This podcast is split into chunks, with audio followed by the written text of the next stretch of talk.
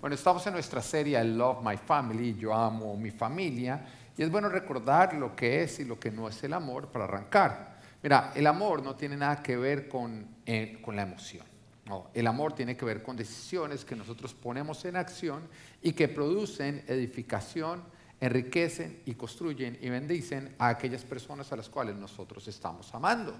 Una emoción que tú tengas hacia una persona no va a producir ningún tipo de construcción, edificación o bendición en dicha persona. No, tú lo que tienes que llevar es a cabo acciones que se edifican. Y es por esa razón que se ve muchas esposas que le dicen a sus esposos, es que tú no me amas. Y él dice, no, yo sí, yo sí le amo, yo, sí, yo siento allá algo por usted. Bueno, eso que tú sientes no va a producir ningún cambio ni ningún tipo de impacto en tu cónyuge si tú no lo conviertes en decisiones que tienes que llevar a la acción. Entonces, lo que es el amor son decisiones que llevamos a la acción, que edifican, enriquecen, construyen y bendicen a las personas a las que nosotros amamos. Pero para que sea amor, estas no pueden ser dirigidas, las acciones, me refiero, las decisiones puestas en acción no pueden ser dirigidas por nuestras emociones ni por nuestro corazón, sino que tienen que ser dirigidas por Dios. Porque el corazón, dice la Biblia, que no hay nada más engañoso que el corazón. Y, si pensamos, piensa en ciertas cosas que tú tienes que alcanzar o que tú quieres alcanzar que te requieren algún tipo de disciplina. Digamos, por ejemplo, eh, bajar de peso. Usted quiere bajar de peso. Pero si para bajar de peso usted sigue la emoción, ¿usted baja de peso?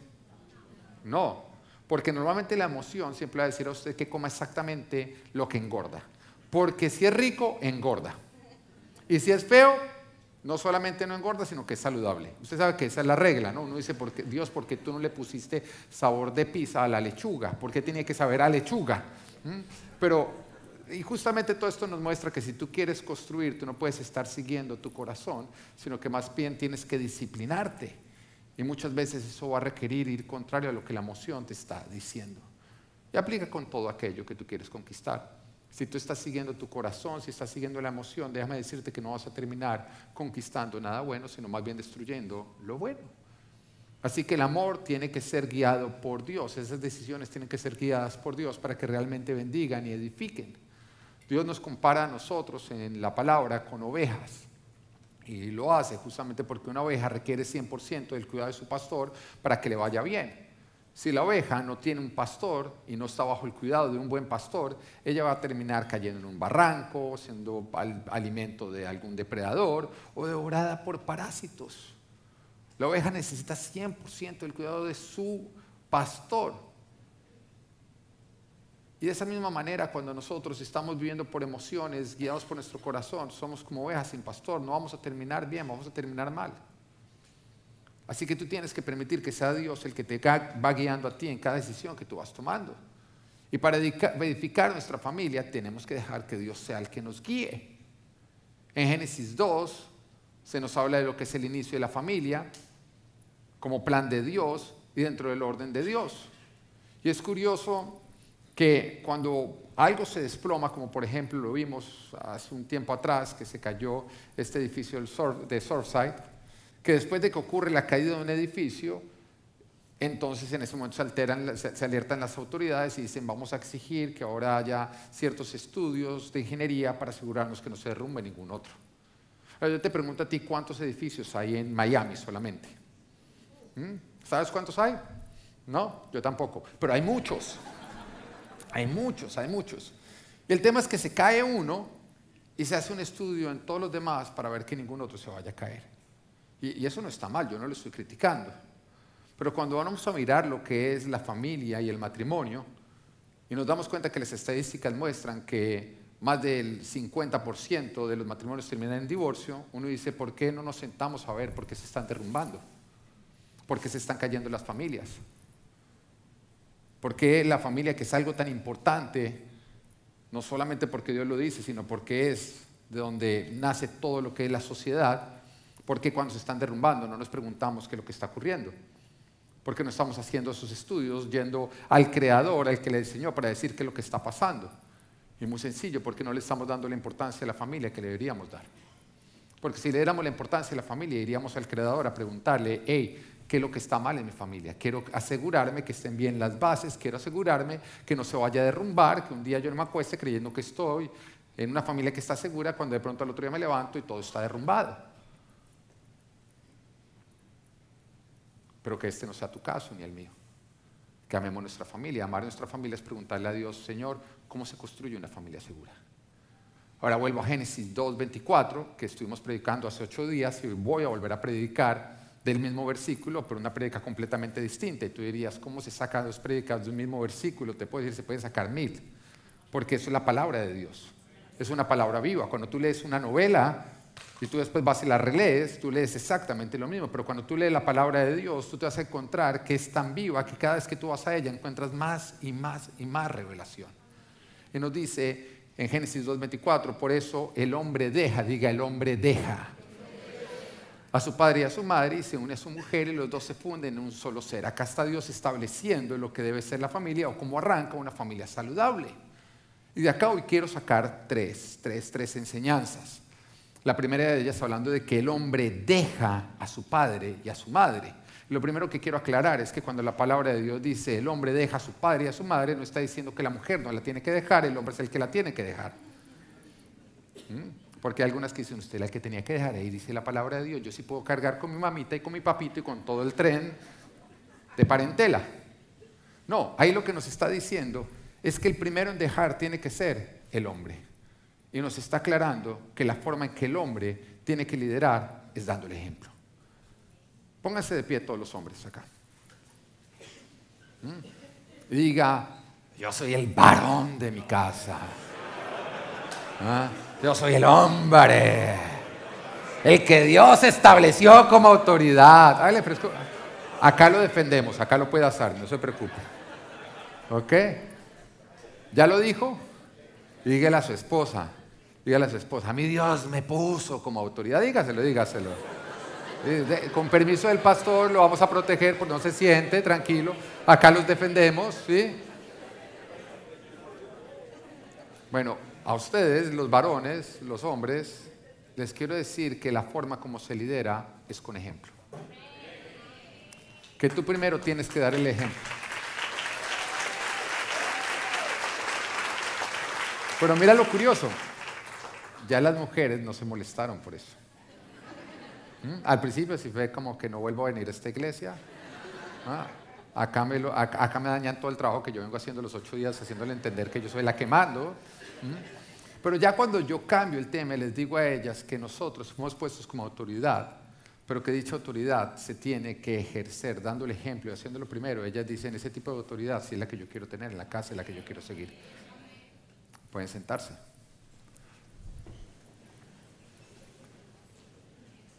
Ahora sí, la Biblia es muy clara en que la autoridad de la familia es el hombre. Y mucha gente podría no estar de acuerdo, de hecho hay mucha gente que no está de acuerdo, pero esto no es porque Dios haya equivocado en escoger al hombre y ponerlo, poniéndolo como autoridad, sino porque lastimosamente el hombre ha pretendido ser autoridad sin sujetarse a Dios y así no funciona. Así no funciona. Porque una autoridad que no se sujeta a otra autoridad es una autoridad autoritaria, dictatorial y abusadora.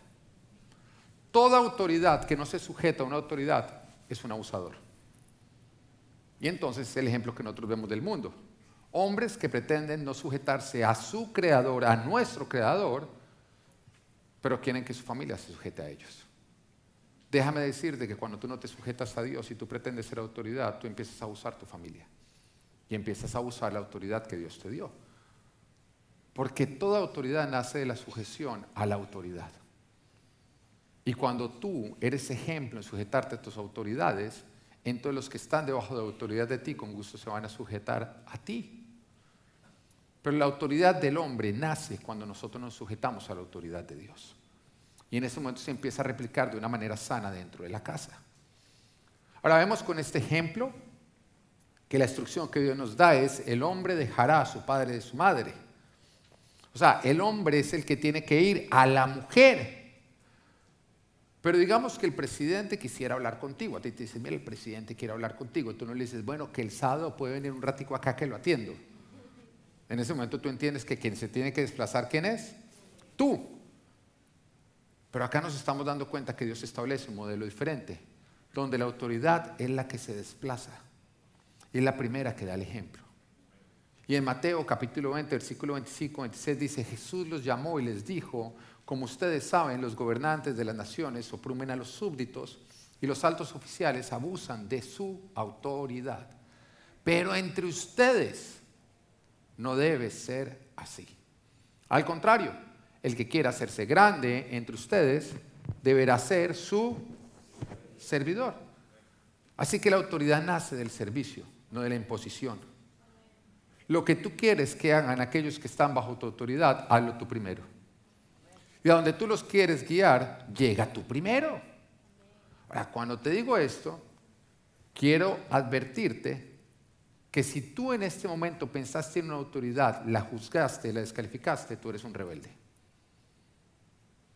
Siempre que juzgamos autoridades, nosotros estamos operando en un espíritu de rebeldía. Y Dios nunca lo va a aprobar. Porque si con todo lo que yo vengo hablando, tu mujer estás pensando a tu hombre diciendo, ese si se raja en eso, en ti es rebeldía. Porque nunca el que está bajo autoridad debe juzgar a la autoridad. Porque rebeldía. Si tú tienes un policía que está haciendo mal su función y tú te pones a juzgarlo, tú te metes en problemas. Ahora, ¿qué puedes hacer tú? Tú puedes dar una queja y llevarla donde la autoridad para que esa autoridad sea la que lo discipline. Pero si tú lo tomas en tus propias manos, tú eres un rebelde. Entonces, en ese caso, cuando tú ves algo, tú lo puedes llevar delante de Dios, pero nunca caigas en juzgar una autoridad. Porque siempre que tú te pones a una autoridad, tú estás en rebelión. Y siempre tú vas a ser culpable delante de Dios. Y vemos el ejemplo de David con Saúl. Saúl, el primer rey de Israel, que decide rebelarse contra Dios y como se revela contra Dios, o sea, decide no sujetarse a Dios, empieza a ejercer una autoridad que se convierte en autoritarismo, que es dictatorial, y empieza a abusar, empieza a maltratar a las personas. Siempre ocurre. Siempre que la persona en autoridad se revela contra su autoridad, en este caso a Dios, empieza a abusar de aquellas personas que están bajo su autoridad. Y entonces Saúl empieza a abusar y entre las personas que empieza a abusar, empieza a abusar especialmente de David, al punto en que lo empieza a perseguir con el ánimo de quitarle la vida. Pero nos damos cuenta que David nunca juzgó a Saúl, sino que siempre entendió, si él quiere hacer un mal uso de la autoridad, yo voy a hacer lo correcto y voy a honrarlo como autoridad. Y porque lo honra como autoridad, Dios termina dándole más autoridad. Así que siempre honra las autoridades que Dios te ha dado, haz tu parte, porque eso va a determinar la autoridad que Dios te confiará. La forma como tú honras las autoridades que Dios te da, independientes si son buenas o malas, va a determinar la autoridad que Dios te confía a ti. Entonces, todo esto que te estoy diciendo, no te lo estoy diciendo para que tú juzgues a tus autoridades, porque es fácil caer en eso, porque la carne siempre está presente. Y es fácil al escuchar la palabra de Dios querer cambiar a otros. Pero la palabra de Dios te está llegando, es para transformarte a ti. Y cuando tú la quieres usar para cambiar a otros, simplemente fue tú desechar la palabra de Dios que quería transformarte y abrirte los ojos a ti. Entonces lo que te vengo diciendo es para que tú lo apliques, para que tú te analices. Hoy yo no quiero ver que le meten el codo al esposo. No, cada uno escuche la palabra de Dios para sí mismo. Y aplica el ejemplo para liderar a aquellos que están debajo tuyo. Porque el primer ejemplo que tiene, o el primero que tiene que dar ejemplo es aquella persona que está en autoridad. Y acá hay mujeres que de pronto su esposo, no, pues que su esposo es la autoridad, no de pronto, su esposo tiene que ser la autoridad. Pero al mismo tiempo tú tienes hijos que están bajo tu autoridad. Y en tu trabajo, de pronto tú tienes empleados que están bajo tu autoridad. Y entonces ahí tú lo tienes que aplicar y entender que tú tienes que dar un ejemplo. Y el primer ejemplo es sujétate tú misma a las autoridades que Dios ha puesto sobre ti. Tengan muchísimo cuidado cuando ustedes se ponen a hablar mal de las autoridades. Porque es absurdo la persona que llega a la casa a hablar mal de su jefe y pretende que sus hijos le honren a él. Tú le estás enseñando por modelamiento de que la autoridad se le puede juzgar y se le puede criticar cuando no está presente. Y después te preguntas por qué tus hijos no te honran. Muy sencillo, porque tú no honras a tu jefe. Personas que se ponen a hablar mal de las autoridades de la iglesia y todavía se preguntan por qué sus hijos no quieren ir a la iglesia, por qué son rebeldes, por qué no quieren acercarse a Dios. Porque lo que tú practicas, tú replicas. Y cuando tú no honras a las autoridades, tú le estás enseñando a tus hijos que no se deben sujetar a la autoridad de Dios, a las autoridades de la iglesia o a las diferentes autoridades que ellos tienen frente a ellos. Entonces, sé cuidadoso de siempre tú honrar las autoridades estén presentes o no, están, o no estén presentes. En casa jamás se debe hablar mal del jefe, jamás se debe hablar mal de una autoridad de la iglesia, jamás se debe hablar mal de una autoridad establecida por Dios, sino que siempre se debe usar la boca para edificar y para honrar, para bendecir, para hacer tu parte. El primer ejemplo que tú tienes que dar en tu casa es sujetarte a tu autoridad y tú honrar las autoridades que Dios ha establecido. Vuelvo y te lo repito, porque lo que tú modelas será lo que tú repliques. Lo que tú quieres ver en tu esposa y en tus hijos, hombre, tú hazlo. Mujer, lo que tú quieres ver en tus hijos y en las personas que Dios pone bajo tu autoridad, tú hazlo. Porque lo que tú estás viviendo con ejemplo será lo que hagan aquellos que Dios puso para que te sigan a ti. Ahora te voy a enseñar un filtro que todos tenemos que aplicar, porque todos queremos ser una buena autoridad o no. Nadie quiere abusar de su autoridad. Así que, ¿quieres saber un filtro? oye, ¿cómo sé yo que no estoy abusando de mi autoridad con aquellas personas que están bajo mi autoridad? Muy sencillo. No pidas que hagan algo que tú no estarías dispuesto a hacer. No pidas que aquellos que están bajo autoridad hagan algo que tú todavía no has hecho. Algo que yo les puedo decir con respecto a todos los líderes de esta iglesia es que todos hemos lavado baños. Desde el pastor, que todos hemos cargado sillas, que todos hemos pintado paredes, que todos hemos hecho absolutamente todo lo que tú ves. Yo muchas veces les digo a mis líderes, yo les digo, ustedes han pagado un precio, ustedes han sido ejemplo, porque yo los he visto, o si no, no estarían en mi liderazgo. Pero al mismo tiempo, mi esposa y yo también lo hemos hecho. Hemos lavado baños, hemos armado sillas. Varios de ustedes están sentados en sillas que yo armé. Así que tranquilos, no se va a desarmar, está bien armado. Preocúpense por las que armó Cheo. Esas sí yo no me brincaría muy bien en ellas. Pero siempre tú haz primero y con tu ejemplo tú pon la vara de servicio que tú esperas que, lleven a cabo aquellos que están bajo tu autoridad. Y vemos el ejemplo de Jesús. Jesús primero hacía y después decía, ahora hagan ustedes. El mejor ejemplo lo encontramos cuando Jesús lavó los pies de todos los discípulos. ¿Y por qué lo digo? Porque en dicha época las calles no eran pavimentadas. El sistema de, transporte más común era el dos, el dos patas. No había alcantarillados.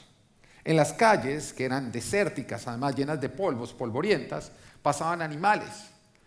Y esto lógicamente con todo lo que era el caminar y el sudor de las personas, cuando se iba a entrar a una casa, en tus pies había excrementos de todos menos de ti estaban completamente cochinas. Sí, yo sé que estás diciendo, era el estado de los pies. Así que cuando se llegaba a una casa, una celebración, una cena, había un siervo que se había contratado que era el trabajo más raso que había. O sea, la persona que estaba encargada de lavar pies quería que lo ascendieran así fuera a barrer o a cualquier otra cosa, porque no había nada más bajo en cuanto a servicio que lavar los pies. Entonces se contrataba a una persona que era la que iba recibiendo los invitados y les iba lavando los pies para que estos entraran. ¿Por qué era tan importante lavar los pies? Porque en esa época no se sentaban en asientos y con mesas, sino que se sentaban doblando los pies y los mismos pies estaban en contacto con la comida que ellos estaban comiendo. Por lo tanto, era muy importante el lavado de los pies. Pero cuando llegaron a la última cena, Jesús les había dicho todo lo que tenían que ellos llevar a cabo, pero resulta que no les había dicho contratar a la persona que estaba a cargo de lavar los pies. Así que cuando los discípulos vieron, dijeron, oiga, ¿y el lavapiés dónde está? ¿Mm? Entonces, no, todos dijeron, yo no iba a decir nada. ¿Mm? Porque el pez muere por la boca. Si usted ponía a pensar, usted le decía a Jesús, hey, ¿quién lavar los pies? Fijo, le tocaba a usted lavarlos. Entonces todos estaban haciendo los locos y todos dijeron, bueno, no yo, no yo, no yo, no yo. Y seguramente cuando decían, yo prefiero comer con el pie sucio que meterle los dedos a Judas o a Juan o a Tomás. Entonces, cuando se van a sentar a la mesa, resulta que a Jesús no se le ha olvidado contratar a la persona que iba a lavar los pies. No, Jesús mismo en ese momento se pone un delantal, se siente y dice, bueno, me hacen acá una fila que les voy a lavar los pies para que Jesús le lavara los pies. Estamos hablando del Señor de señores, Rey de reyes. Que Él se rebajara a sí mismo, dejara su condición de Dios a un lado para hacerse el siervo más raso, era algo que en ese momento ninguno de ellos entendía. Pero la mayoría de los discípulos simplemente hacían sin preguntar a pesar de no entender. Ese no era el caso de Pedro. Pedro hablaba y después pensaba. Entonces Pedro cuando ve eso, en ese momento se las da del humilde, no como te ocurre, Señor, jamás dejaré que tú me laves los pies. Entonces el Señor le dice, mira, si no te los lavo no tienes parte conmigo. Y entonces se pasó de humilde a abusivo porque ya le dijo no solamente los pies, sino todo el cuerpo. En otras palabras, esperaba que Jesús cogiera contrapito y lo lavara completamente. Entonces Jesús le dice, no es necesario, todo está limpio, solamente los pies. Y después de lavarle los pies a cada uno de ellos, pero solamente después, dice estas palabras que encontramos en Juan capítulo 13, versículo 14. Pues si yo, el Señor y el Maestro, les he lavado los pies, también ustedes deben lavarse los pies los unos a los otros. Qué belleza, ¿no? Como primero hace y después exige. Les he puesto el ejemplo, diga ejemplo, para que hagan lo mismo que yo he hecho con ustedes. Ciertamente les aseguro que ningún siervo es más que su amo y ningún mensajero es más que el que lo envió. Jesús lidera con su ejemplo. Él primero lo hace y después exige. Pero me encanta la parte que dice, ningún siervo es más que su amo, porque acá nos está dejando saber que la autoridad pone la vara de a lo que llegarán a servir aquellos que están bajo su propia autoridad. Hombres, esposos, nunca esperes que tu esposa y tus hijos sirvan más bajo de lo que tú estás dispuesto a servir, porque tú pones la vara de servicio en tu casa con tu ejemplo. Mujeres, ah, yo también les voy a hablar a ustedes. ¿Mm? Nunca esperes que tus hijos y los que están bajo tu autoridad sirvan más bajo de lo que tú estás dispuesto a servir porque tú pones la vara. La persona que está en autoridad pone la vara de lo que aquellos que están siguiéndolo estarán dispuestos a hacer para servirse entre ellos. Tú quieres una familia que se sirvan entre ellos, una familia unida, entonces dale ejemplo tú. Hazlo tú primero. Ningún siervo es más que su amo. Jamás tu familia servirá más bajo de lo que tú estás dispuesto, porque tú como autoridad pones la vara con tu ejemplo. La Filipenses capítulo 2 versículos 5 al 7 dice, la actitud de ustedes debe ser como la de Cristo Jesús, quien siendo por naturaleza Dios, no consideró el ser igual a Dios como algo a que aferrarse. Por el contrario, se rebajó voluntariamente, no lo obligaron, lo hizo voluntariamente, tomando la naturaleza de siervo y haciéndose semejante a los seres humanos. Así que el Señor ha establecido que la forma en que nosotros tenemos que liderar es dando ejemplo. Y que si el hombre fue puesto como autoridad, quiere decir que él tiene que ejercer dicha autoridad haciéndolo primero. Ahora, ¿qué mujer está en contra de que el hombre sea autoridad si el hombre decide ser autoridad de esa manera? Ninguna o no. Porque toda mujer a alguien que haga, que con su ejemplo esté liderando, se siente protegida. Ahora, punto número dos. Dice, entonces el hombre dejará a su padre, a su madre, se unirá a su esposa. El punto número dos es, toca dejar a padre y madre. Para formar el nuevo núcleo familiar, toca dejar a padre y madre. Algo curioso, eh, ¿a quién iba a dejar a Adán? Porque fue el que se le dijo, ¿o no? No, Adán no tenía el problema que tenemos muchísimos de nosotros. Él no tenía suegra. Bueno, muchos de ustedes, porque mi suegra está acá, yo la amo profundamente. Te amo, suegrita. ¿Ah? Adán y yo hemos sido los únicos que estábamos hechos. ¿Mm? Entonces, Dios no le está diciendo eso por Adán, Dios está diciendo eso por lo que venía de ahí para abajo. El hombre dejará a su padre y a su madre. Acá Dios establece la forma en que se forma la nueva familia y es dejando la anterior.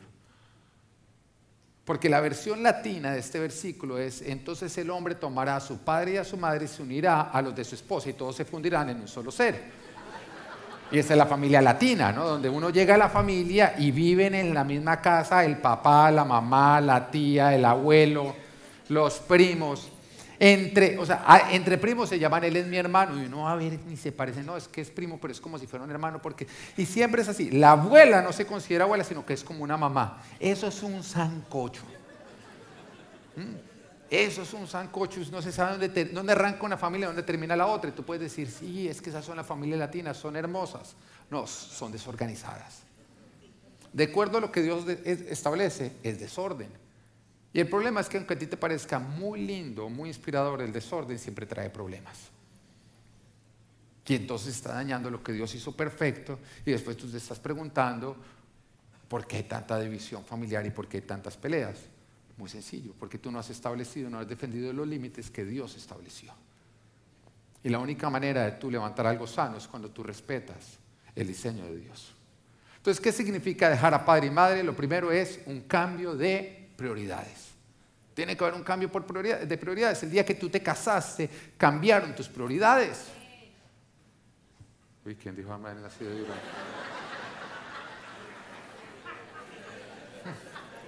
Pues lo traía adentro, ¿no?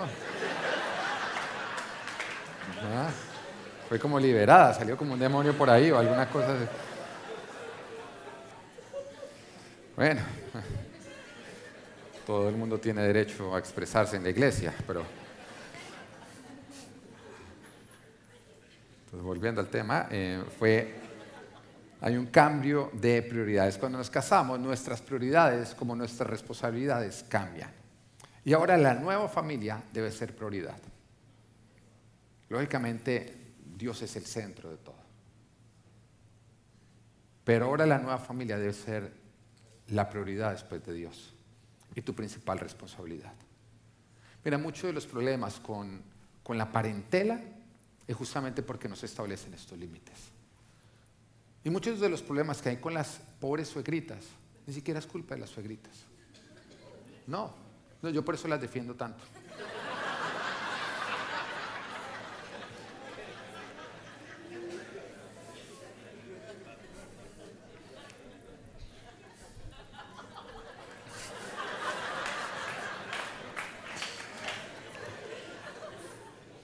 Porque las pobres, no, porque llegan y pretenden los hijos, o llega la mujer y cuando se va a casar en lugar de dejar a padre y madre, se los lleva con ella.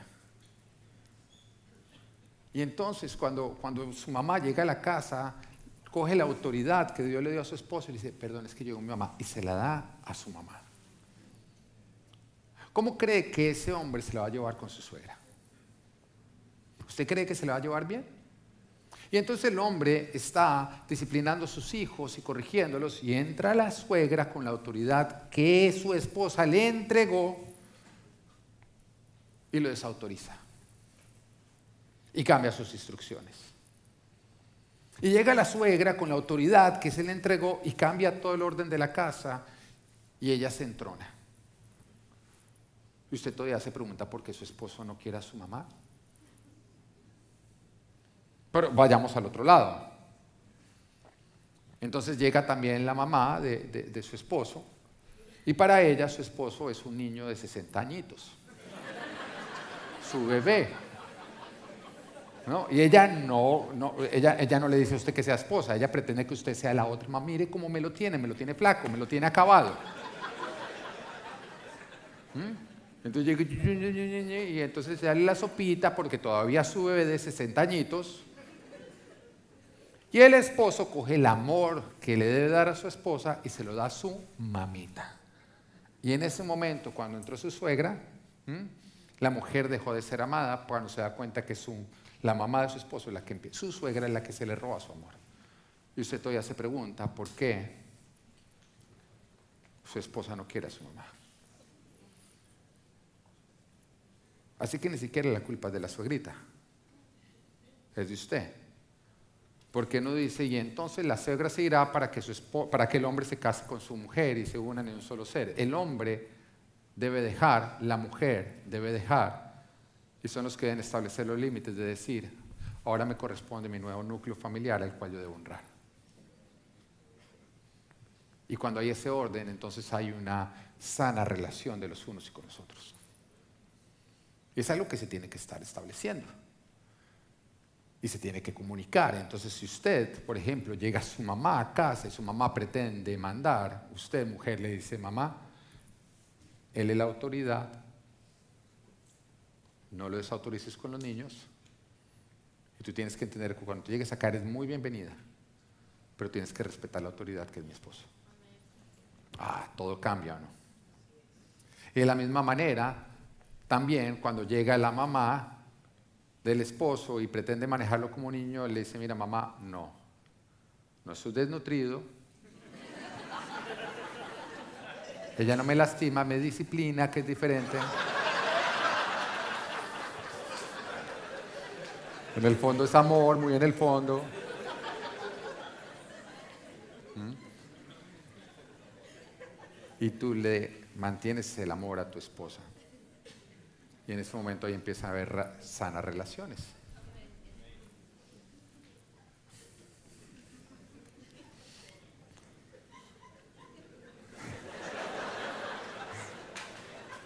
Parece que debemos honrar a nuestros padres. Y eso nunca cambia. La palabra de Dios no dice entonces el hombre dejará de honrar a su padre y a su madre si no irá a su esposa. No, la honra a los padres tiene que ser siempre. Mientras ellos están vivos, nosotros los tenemos que honrar. Porque de eso determina qué tan larga y qué tan buena va a ser nuestra vida.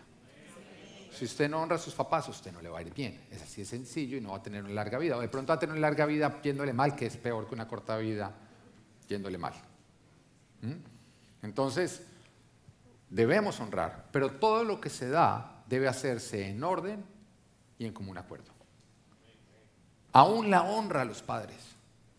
Porque tú no puedes honrar, por ejemplo, a tus padres dando la autoridad que le corresponde a tu esposo, le estoy hablando a las mujeres.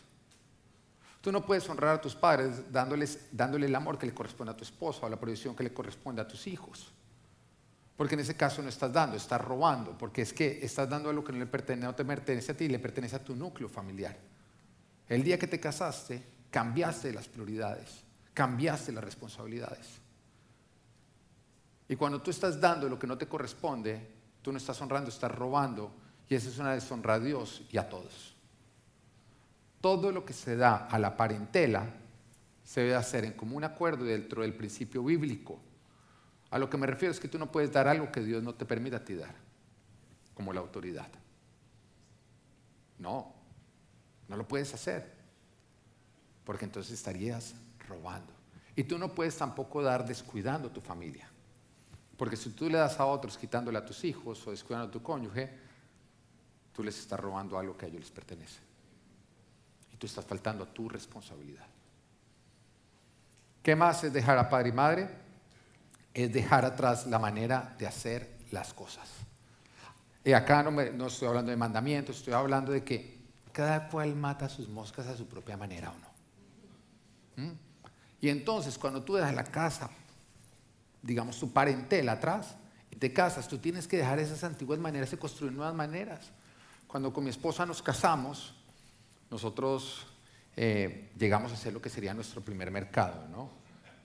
Y entonces llegamos cuyos de la mano, algo tan lindo, algo tan romántico. El primer mercado era algo para, para, jamás olvidar y, jamás se nos va a olvidar.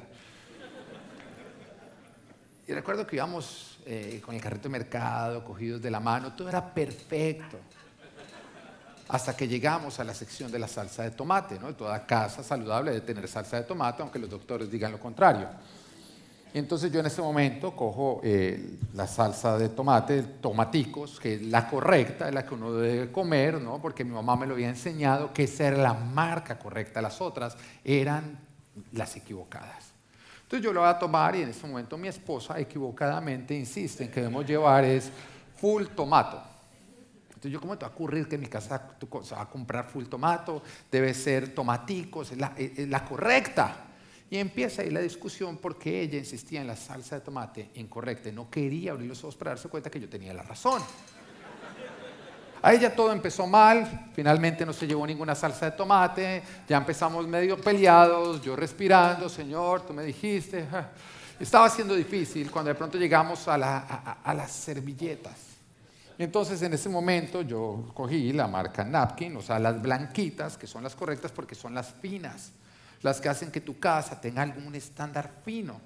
Pero mi esposa en ese momento pensó en las servillas de color, que son de pura cafetería, mi mamá me lo había explicado a mí. cómo las servilletas de color eran de cafetería. Entonces ahí arrancó lógicamente la pelea y lo que suponía que tenía que ser algo romántico terminó siendo una escena de pelea. ¿Por qué? Porque los dos estábamos pretendiendo traer las antiguas maneras a nuestro nuevo hogar. Y los dos en ese momento sabíamos que las servilletas y la salsa de tomate que se compraran serían las que se comprarían de ahí para adelante. Entonces los dos queríamos establecer nuestras nuevas maneras. Lo vamos a hacer a la manera de nuestros papás, no a las de los míos, no a las de los míos. Entonces, ¿cuál es la respuesta correcta? A la de ninguno. Establezcamos una nueva manera. Decidamos los dos. Eso es como la historia de una vez que él estaba cocinando el esposo con la esposa a un pez, cuando de pronto la mujer llega y ¡pah! lo parte en la mitad y lo mete los dos pedazos dentro del sartén. Entonces él le pregunta a ella, ¿y tú por qué cortas el pescado así? ¿Por qué no lo metes completo? Y ella dice, porque es que es así como se come el pescado. Pero le pregunta, ¿pero por qué? Y ella dice, porque es así, es la manera correcta. Y él insiste, él quiere saber por qué no lo metes completo. Entonces ella dice, porque es la manera correcta, porque es la manera en la que lo hace mi mamá. Entonces él va a donde su suegrita. Y entonces le pregunta a la suegra, suegrita, ¿por qué se corta el pescado? Y la suegrita le insistió, porque es la manera correcta. Pero me puedes explicar por qué da mejor sabor, que no sé, es la manera correcta, la forma en la que la hacía mi mamá. Así que el hombre va a donde la abuela y le pregunta, y la abuela se ríe y dice, es que mi sartén no caía completo.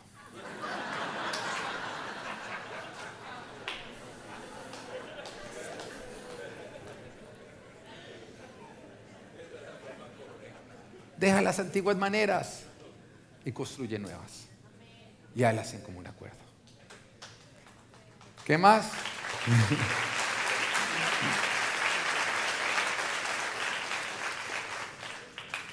no traigas heridas no sanadas. Todo lo que tú no sanas de tu parentela y tú traes a tu nuevo núcleo familiar, con eso tú enfermas tu nueva familia. Pero todo lo que tú sanas de tu parentela, cuando tú llegas a tu núcleo familiar, tú vienes con anticuerpos. Yo quiero que entiendas que toda herida del alma es como un virus. Que si tú no la solucionas y tú empiezas a relacionarte con otros, tú replicas, porque el herido hiere, pero el sano sana. Y por eso es tan importante que cuando tú te casas, tú sanes todo lo que ocurrió en tu parentela en lugar de venir a enfermar tu nuevo núcleo. Las heridas que tú sanas se convierten en un equipamiento para tener una familia más sana. Pero todo lo que tú no sanas simplemente va a enfermar. Es como la persona que su papá fue una mala autoridad y fue una persona dictatorial y, y abusadora de su autoridad. Y entonces la mujer no lo sana. Y entonces trae la herida a su nuevo hogar. Entonces no se sujeta a su esposo, desconfía de la autoridad de su esposo, y entonces empieza a enfermar a sus hijos y, todo el nuevo núcleo familiar. Pero resulta que toda la sujeción se necesita para que se entre dentro del orden de Dios. Pero cuando tú sanas, de pronto la herida de un papá que fue abusador, y tú entras a tu nuevo hogar, tú valoras la autoridad de tu esposo como un hombre de Dios. Y tú logras entender que hay bendición cuando tú te pones bajo autoridad. Y en lugar de tú sentirte mal porque tienes una autoridad, te vas a sentir protegida. Y vas a saber que Dios usa las sabidurías, eh, perdón, las autoridades para dar sabiduría. ¿Qué más? No debes meter. No metas el desorden de tu parentela en casa. No metas el desorden de tu parentela en casa. Es común que tengamos parientes que no viven su vida en orden y que lógicamente se van las consecuencias que les hacen daño y que además vemos que van en una dirección para que las cosas se empeoren. Y tú aconsejas, pero ellos a pesar de que tú les das tu consejo, ellos insisten en su mal camino, en tomar decisiones no sabias y en meterse en más problemas. Ahora, como tú los amas, tú, tú te mortificas, a ti te preocupa, a ti te duele, pero entonces terminas trayendo el problema a tu nuevo núcleo familiar, lo cual afecta tu relación con tu cónyuge y con tus hijos. Ahora, preocuparte no da solución, solamente agrava más la situación. Entonces tu preocupación la traes y eso empieza a generar choques con tu esposa y distancia con tus hijos. Tú tienes que entender que tú no tienes el control de lo que hacen otras personas. Tú no tienes el control de las decisiones que toma tu parentela. Pero si tú cargas con sus problemas y los metes dentro de tu nuevo núcleo, tú vas a aumentar el número de personas que son afectadas por dichas malas decisiones. Y tú tienes que entender que cuando tú te casaste, tu nueva responsabilidad es tu núcleo familiar. Ahora, duele que tus papás tomen malas decisiones, que tus hermanos tomen malas decisiones. Claro que sí. Dios no espera que no duele. Pero Dios espera que hagas algo que se soluciona, porque vuelvo y te aclaro, preocuparte no soluciona las cosas. Hay muchos que creen que si no se preocupan por algo, es como si lo estuvieran soltando, que las cosas empeoraran. Así que en lugar de preocuparte, ora. Eso sí soluciona. Ora, entrégale a Dios. Cree y confía en Dios en que le va a dar un propósito, porque además todos los que hemos llegado al camino de Dios, si no todos, por lo menos el 99.99%, llegamos en un momento de oscuridad al cual nos metimos por malas decisiones y nos dimos tan duro que finalmente se nos abrieron los ojos y dijimos, le creo a Dios. Ahora te voy a seguir a ti. Entonces de pronto tu parentela está viviendo exactamente lo que necesita vivir y las consecuencias que vienen son las que los van a despertar para que finalmente se rindan a Dios. Confían que todo obra para el bien de los que aman a Dios. Y que cuando tú le presentas a Dios, a tu parentela, Dios escucha tus oraciones. Pero no permitas que la situación que está ocurriendo en tu parentela afecte tu nuevo núcleo. Ahora, con esto no estoy diciendo que tus papás están pasando por algo difícil, tú llegas preocupado a la casa y entonces usted, esposa, llega y le dice a su esposo, ¿no yo la predica? ¿Ah? Endurezca su corazón, que no le importen sus papás. Eso no es lo que estoy diciendo. Uno tiene que ser comprensivo y tiene que entender en ese momento que el cónyuge está afectado. En la misma Biblia nosotros nos habla de tiempos de duelo. Hay un tiempo de llorar pero uno no se puede quedar llorando, porque tú no puedes vivir en duelo. Entonces hay un tiempo en que tú haces el duelo, pero tiene que haber un límite del duelo donde tú ya le sueltas a Dios y otra vez vuelves. Durante ese tiempo de duelo, el cónyuge, los hijos deben ser comprensidos y abrazarse. Pero tú también vas a saber que el duelo termina en el momento que ya el duelo empieza a causar división en tu nuevo núcleo. Entonces yo recuerdo hace un tiempo atrás que yo venía viviendo una situación complicada con mi hermano que no conoce al Señor. Y yo venía bien afectado. Y mi esposa, la verdad, fue muy comprensiva, fue amorosa. Pero pasaron los días y yo seguía con mi preocupación. Y el tema es que cuando uno está preocupado no puede estar sin estar, ¿no? Entonces yo estaba sin estar. Recuerdo que un día esa gota que rebosa la, la copa, estoy yo en el baño, lavándome los dientes y estoy pensando en la situación. Entró mi esposa y como yo estoy preocupado, yo ni la vi. Ella me habló, yo no le respondí y de pronto salgo y le apago la luz y le dejo ahí en la oscuridad. Oiga, ¿quién dijo brava esa mujer? Pero ella me llama y me dice, ya no más, ya no más. Esa situación nos está afectando ya a nosotros. Y yo supe que venía de Dios. Y yo entendí que yo estaba permitiendo que esa situación entrara a afectar mi núcleo. Que le estaba robando a mi esposa, a su esposo, y que le estaba robando a mis hijos, su padre.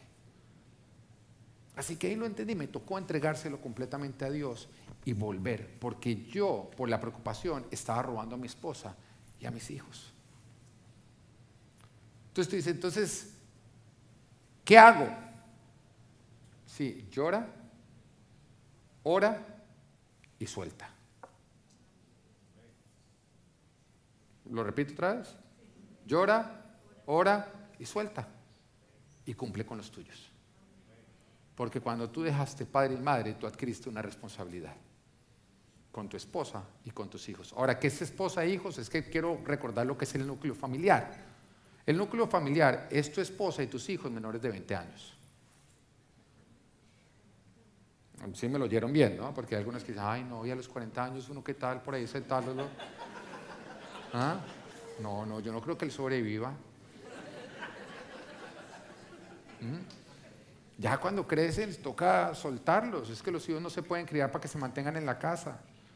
Los hijos se tienen que criar para que obedezcan a Dios. Y Dios dice que dejará padre y madre si no era su esposa para formar un nuevo hogar.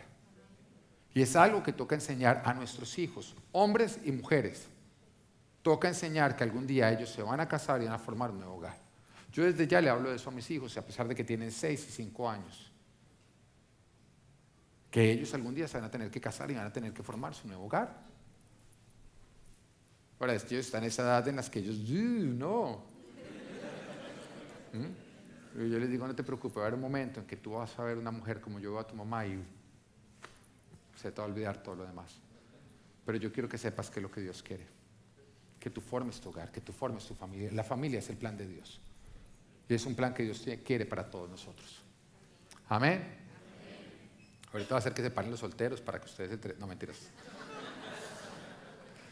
Ahora, tú podrías decir, eh, ¿qué pasa si cuando se acerca la parentela hay una mayor sensibilidad por los botones? Tú sabes qué son estos botones, ¿no? Una predicadora hermosa que tuvo, se lo estuvo explicando hace, unas, hace dos semanas atrás, o hace tres semanas atrás, que son esos botones que a nosotros nos oprimen, que nos hacen reaccionar son esas cosas a las cuales nosotros de pronto decisiones que toman otros con respecto a nosotros que nos ponen a nosotros reactivos. Y puede ocurrir que cuando la familia de tu esposa llega a casa, tú te pongas más sensible con esos botones o tu esposa se ponga más sensible con esos botones. ¿Mm? ¿Sí, te ha pasado solamente me ha pasado a mí?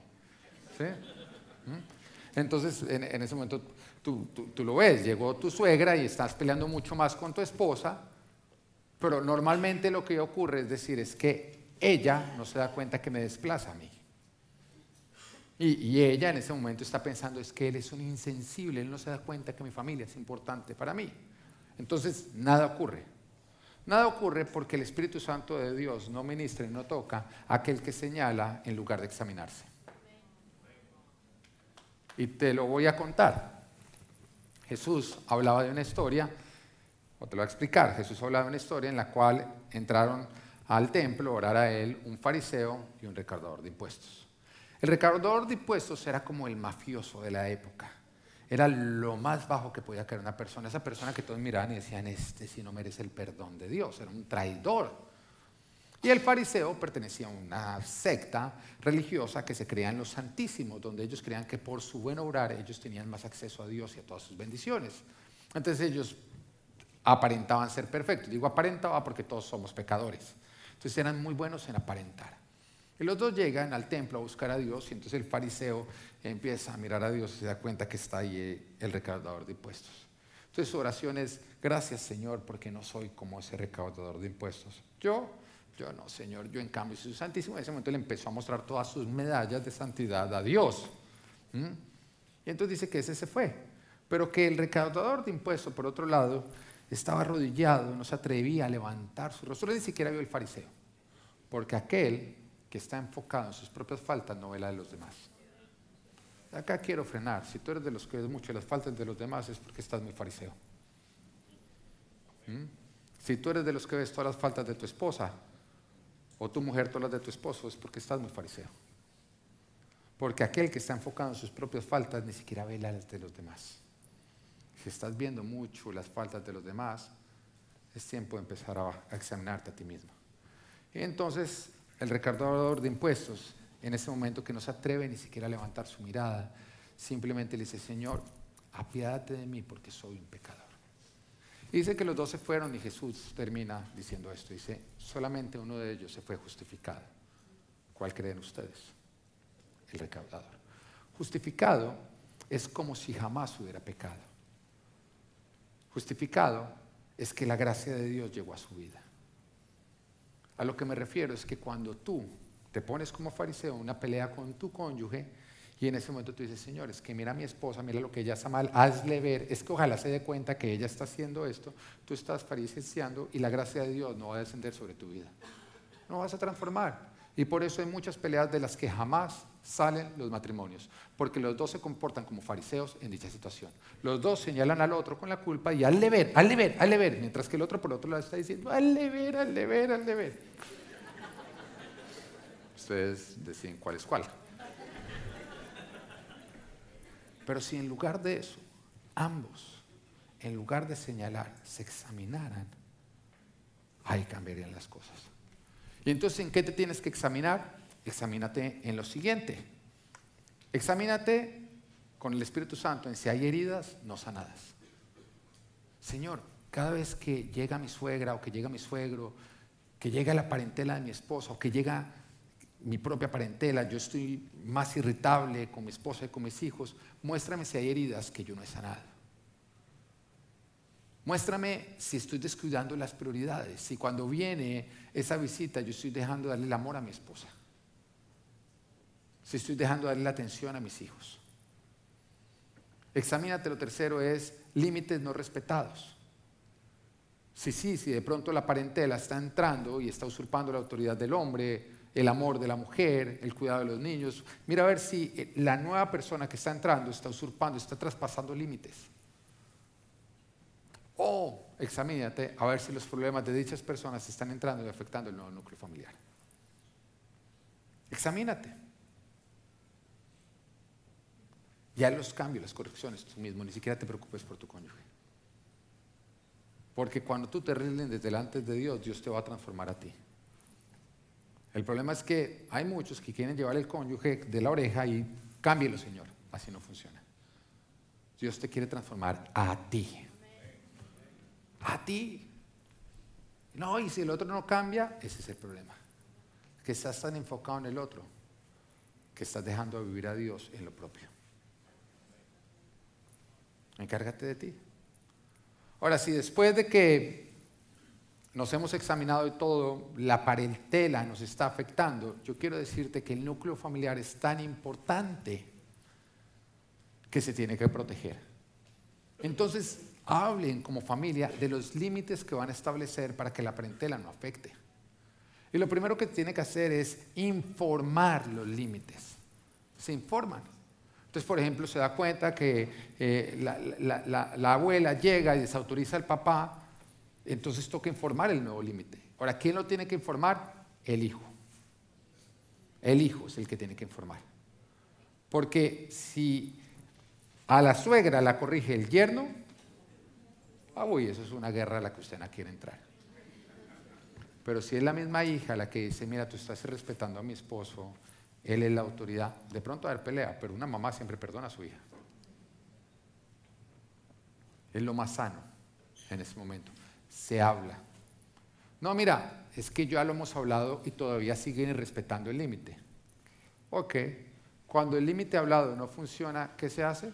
A lo que me refiero es que si tú tienes un vecino y se la pasan peleando por dónde arranca una propiedad y dónde, dónde termina la otra, ¿tú qué tienes que hacer? Una cerca o no. Algo visible que, delimite. Lo mismo tú tienes que hacer. Si hablado no se puede, entonces delimita con distancia. ¿Qué tanta distancia? Depende. Depende, porque si tú pones un muro de seis pies para evitar que se te metan los ladrones y se te meten, entonces lo pones de nueve. Y si de nueve se te meten, entonces tú vives en un búnker. Entonces la misma parentela va a determinar qué tan alto tiene que ser el límite que se está poniendo. Pero pase lo que pase, se tiene que cuidar el nuevo núcleo familiar porque es tu nueva responsabilidad delante de Dios. Y tercer y último punto, porque la alabanza se me montó ya, parece que ya se aburrieron. Entonces el hombre dejará a su padre y a su madre y se unirá a su esposa y se fundirán en un solo ser toca fundirnos en un solo ser. Para que la familia funcione, los esposos tienen que fundirse en un solo ser. La familia tiene que estar unida. La fortaleza familiar se encuentra en la unidad.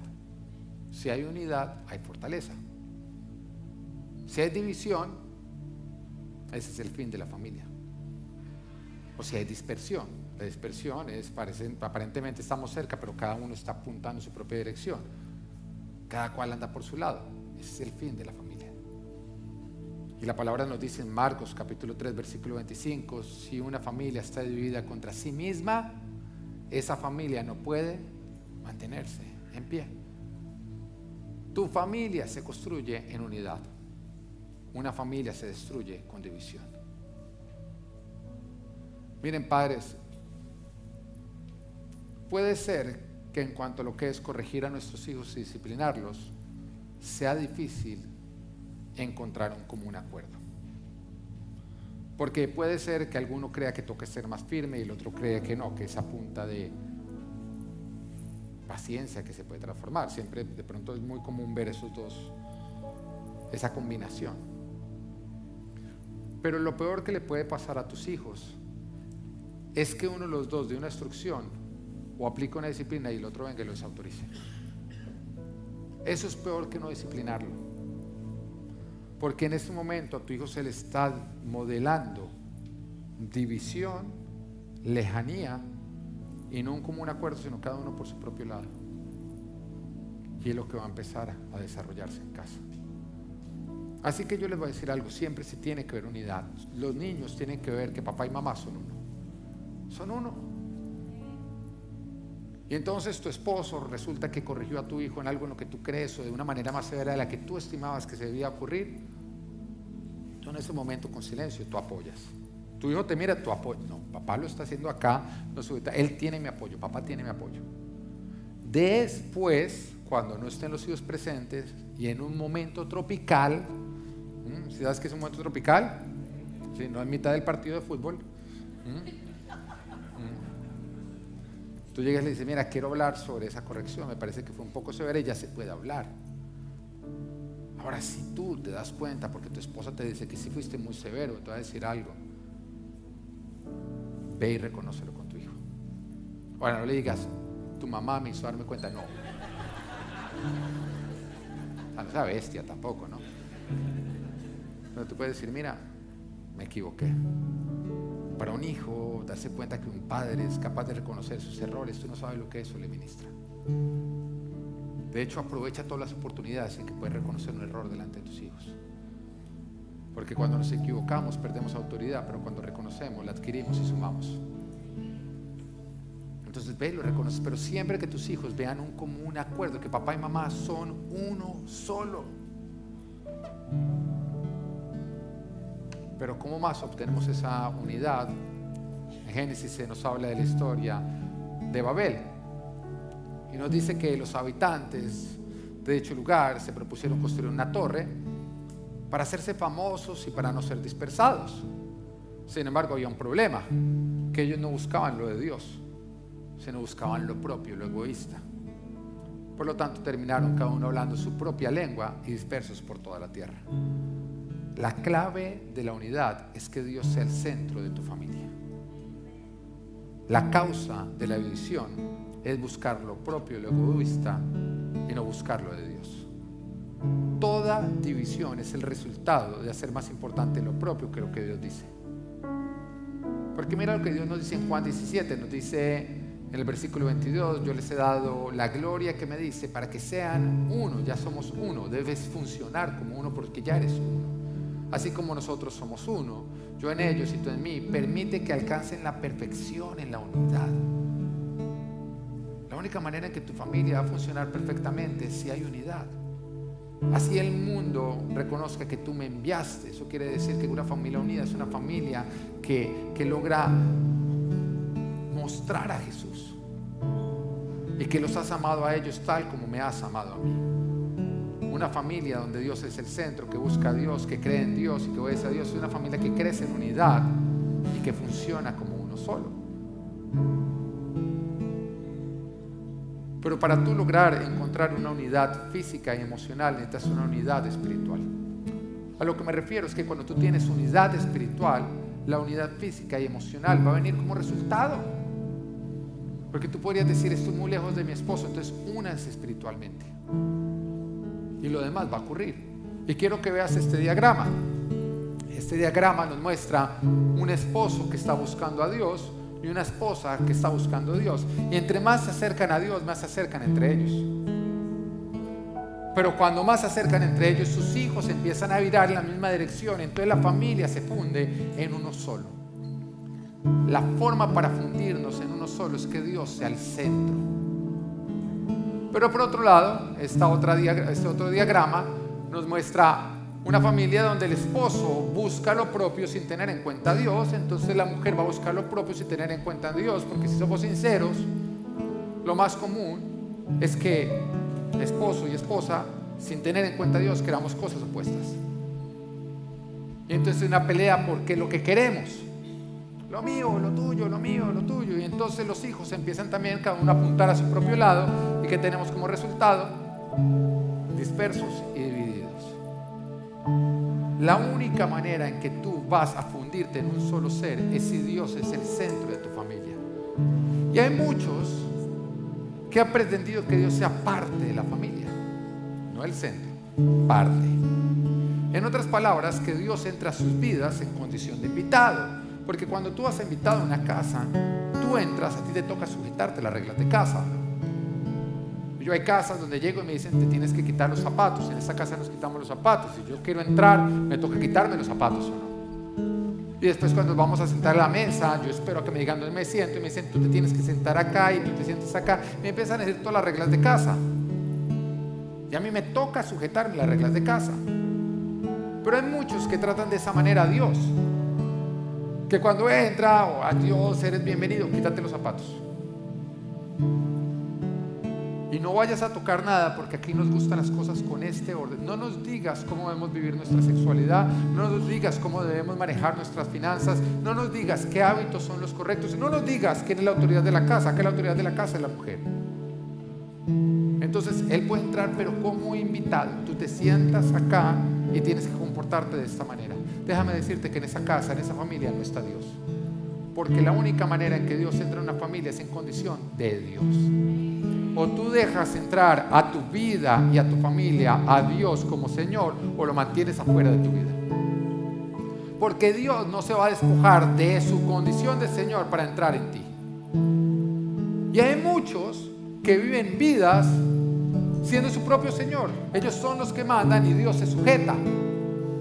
Y por lo tanto, cuando Dios habla en su, palabra, no está diciendo lo que tenemos que hacer, sino nos da consejos. Podemos obedecerlos o no obedecerlos. Y entonces cuando el pastor predica, que está mostrando que dice en la Biblia, dice, yo estoy de acuerdo con eso, pero esta parte no. Normalmente no están de acuerdo en la que más creen que les conviene. Y digo creen porque estás engañado. Todo lo que dice la Biblia te conviene obedecerlo. Porque es la única manera en que vas a ser bendecido. Pero si tú quieres que tu familia viva todo lo que Dios tiene planeado para ustedes, permite que Dios sea el centro tú ríndete, abre las puertas y dice, en esta casa se va a honrar a Dios como autoridad. Acá vamos a obedecer lo que Dios nos diga, acá vamos a hacer lo que Dios nos instruye, acá le vamos a creer y le vamos a seguir, acá nos vamos a negar, vamos a tomar nuestra cruz y todo lo que diga Jesús, hacia allá vamos. En esta casa lo que Dios dice es ley. Su palabra es nuestra guía. Su instrucción es lo que nos permite ver y su bendición es lo que buscamos esta es una casa en el orden, en el propósito de Dios y que Dios te bendiga.